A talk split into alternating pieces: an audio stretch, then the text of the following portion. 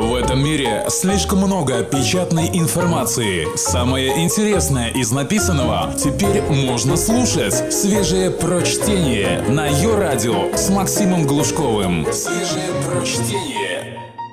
5 копеек Ивана Давыдова, заместителя главного редактора слон.ру, профессоры-поклонники, прокурор и губернатор. Летом журналисты всегда жалуются, что событий мало. Хотя на самом деле события происходят, конечно. Открываем наугад любую ленту новостей.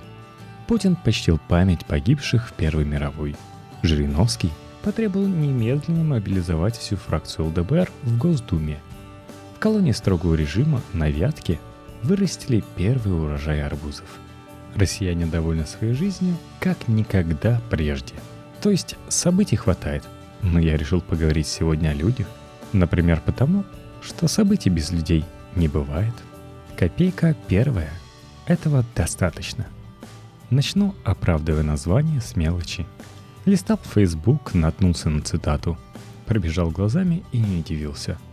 Но думаю, какой-то юноша, дорвавшийся до должности курьера в государственной конторе, ощутил себя хозяином жизни и выдал к радости публики ожидаемую глупость. Распространенный нынче жанр – Потом еще раз наткнулся, еще раз. Изучил внимательно, пошел по ссылке.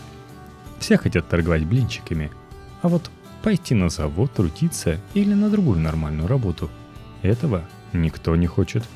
Я, конечно, утрирую, потому что мне эта тема уличной еды уже немного поднадоела. Вот раньше, если кто-то нигде не пригодился и в ВУЗ не поступил, он шел в милицию, а теперь ничего не выходит. Ну и пойду на улицу торговать блинчиками – заработаю денег. А кому это нужно? Москвичам это точно не нужно.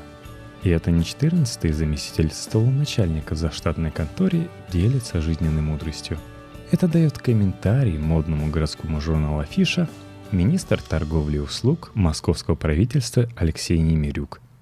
Да, спрос на такую еду в Москве есть, но, к сожалению, москвичам что ни предложи, будут брать все – Начнете доширак на каждом углу продавать, и его будут покупать.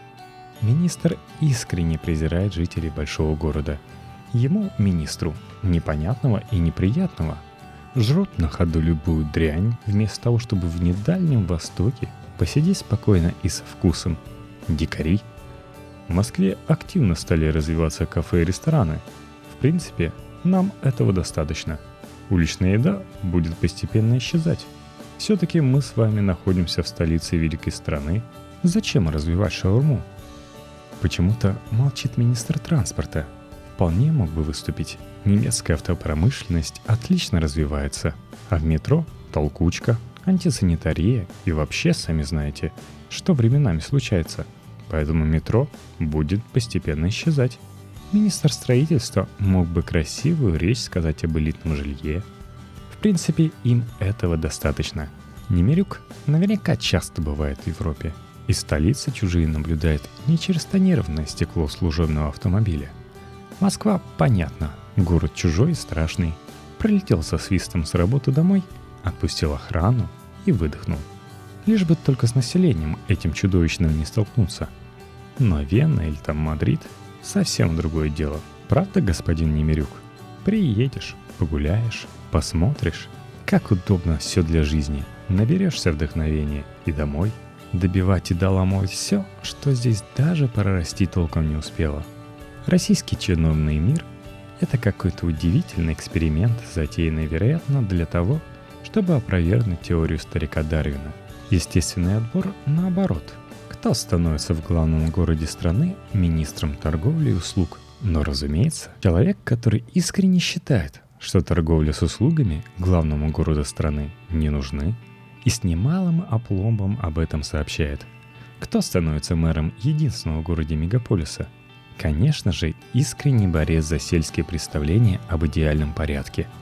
Кем заполняет парламент, кем пишут законы, в соответствии с которыми приходится жить человеку века 21 людьми, чьи представления о должном завязли где-то в середине 19 века – это в лучшем случае, в худшем – 17 и так далее. Все выше и выше и выше. Вы, конечно, думаете, что это пустяки.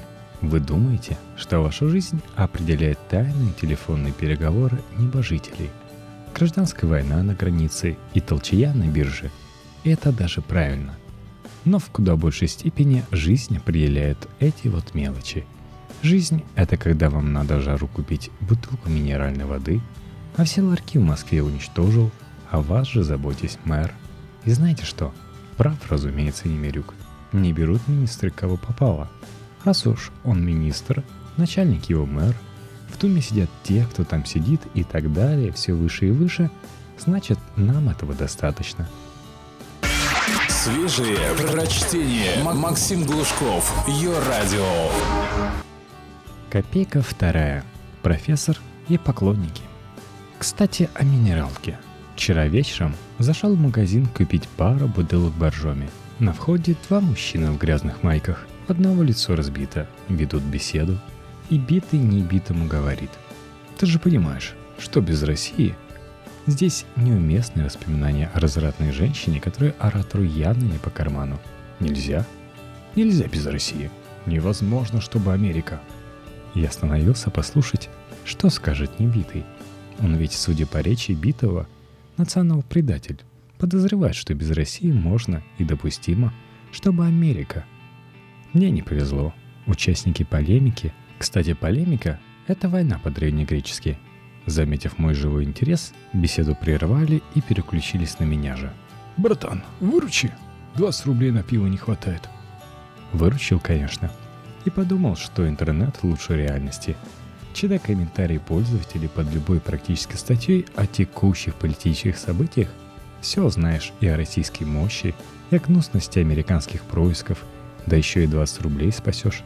Вот, например, историк и политолог Елена Галкина из МПГУ выступила на круглом столе в Киеве. Сообщила собравшимся, что Украина либо вернет Крым достаточно быстро, либо же этот процесс затянется на долгие годы.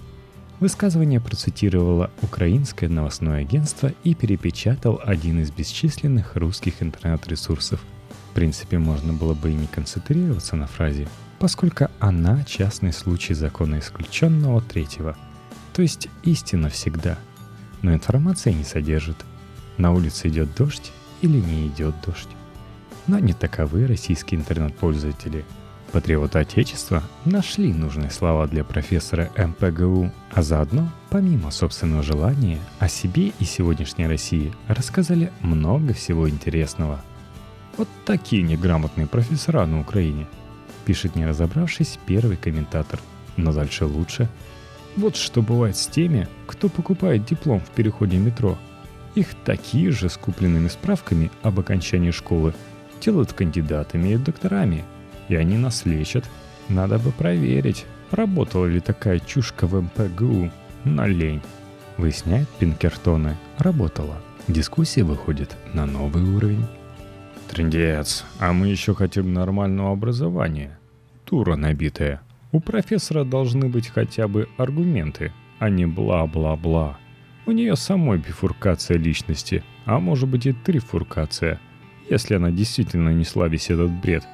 Если несла, значит знаем еще одну болотную жабу. Уволить из университета.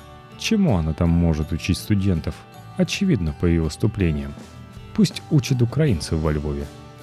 Интересно, почему в государственном вузе получает от государства хорошую зарплату и учит детей, которые будут жить и работать в государстве, враг государства? Сколько государство будет терпеть?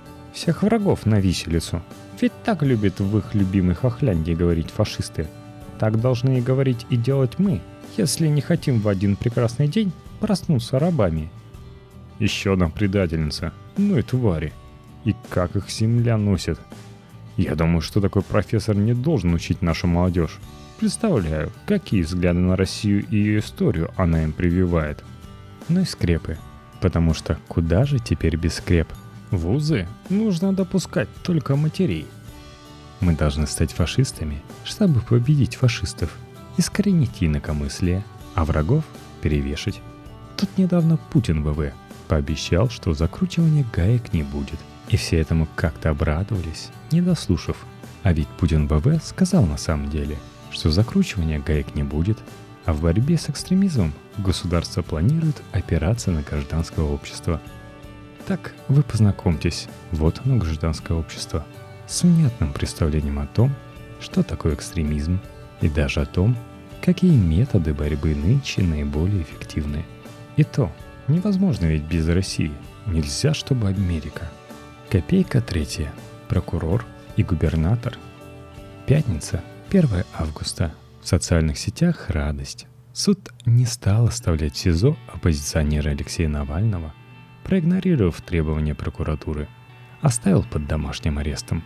Это интересный момент, который достоин фиксации. Значимое количество людей радуется тому, что невиновный человек из-за неумело сфабрикованного уголовного дела сидит под домашним арестом. Всего лишь. Он и правда везучий – но я пока хочу обратить внимание на две другие истории, одна из которых тоже связана с Навальным, а другая не связана с Навальным никак. Я, знаете ли, всю жизнь что-нибудь коллекционирую. В детстве марки собирал. Теперь вот книги одного старинного издательства. А еще слова. Слова самых разных людей, как правило, имеющие отношение к нынешней российской власти. Случайные слова, способные объяснить многое или все в нынешней же России. Эта неделя удачная. Сразу двое людей государственных красиво высказались. Вырезаем, вклеиваем в альбом, запоминаем и обдумываем. В понедельник Навальный в очередной раз пытался в суде оспорить законность блокировки своего блога на территории РФ. И в очередной раз неудачно. А прокурор, объясняя, почему вообще блог заблокирован, сообщил, что сделано это в интересах общества – Суду аргумента хватило. В четверг Ткачев, губернатор Краснодарского края, на совещании, тоже почему-то в прокуратуре, прокомментировал ситуацию с западными санкциями против России и сказал в частности, что санкции – это возможность стать державой нового уровня. Жаль, конечно, что московский прокурор и краснодарский губернатор, скорее всего, не знакомы. Если объединить их интеллектуальную мощь, если скомбинировать правильным образом их прекрасные высказывания, можно объяснить любое вообще действие российской власти. Если в интересах общества можно совершить явное преступление против свободного распространения информации, то почему, например, нельзя бюджеты разворовывать? Ну так, потупив глаза слегка.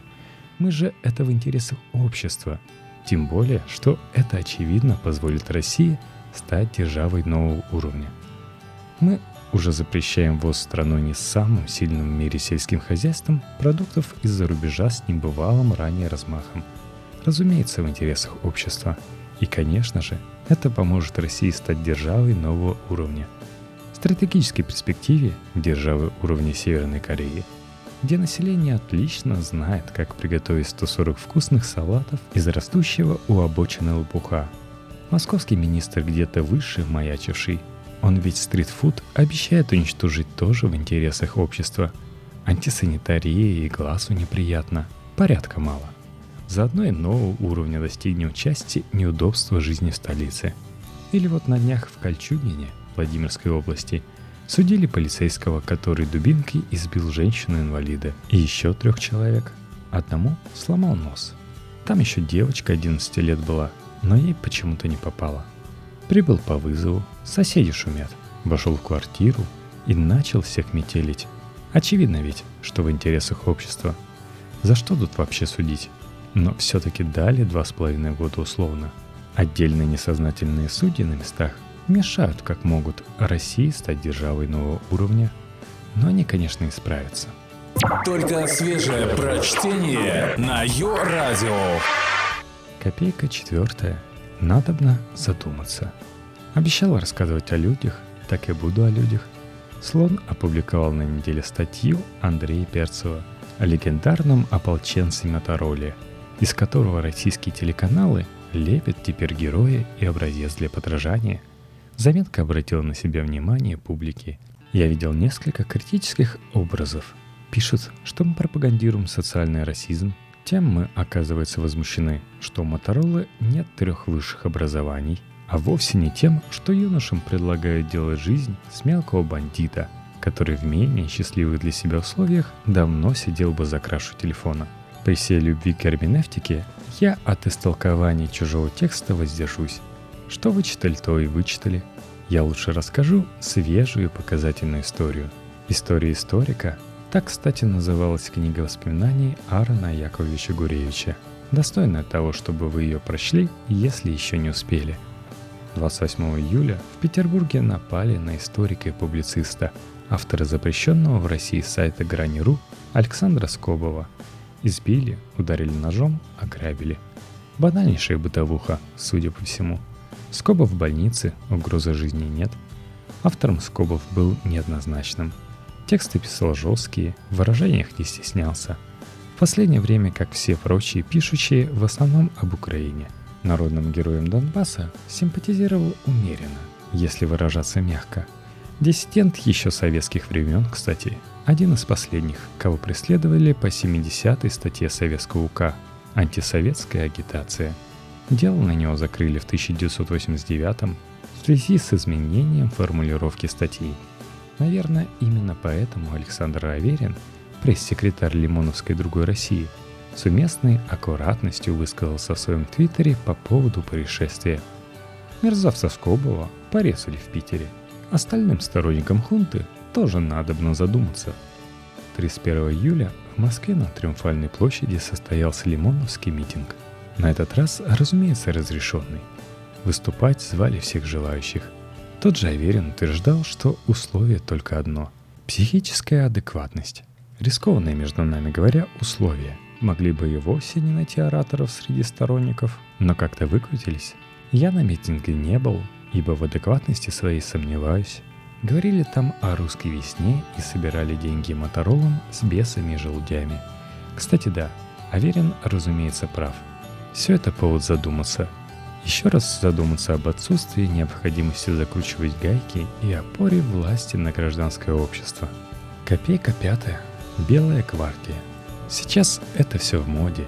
Реконструкторы, эполеты, серые шинали и грез об освобождении серой коалиции от неприятелей, временно там окопавшихся. Юбилей Первой мировой подоспел, и третья намекает паникеры не за горами.